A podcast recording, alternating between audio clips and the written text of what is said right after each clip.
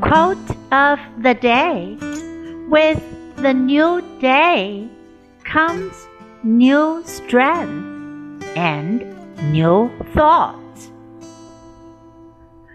By Eleanor Roosevelt.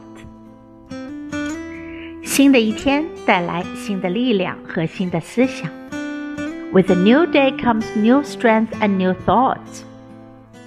Word of the day strength, Strength, 力气，力量。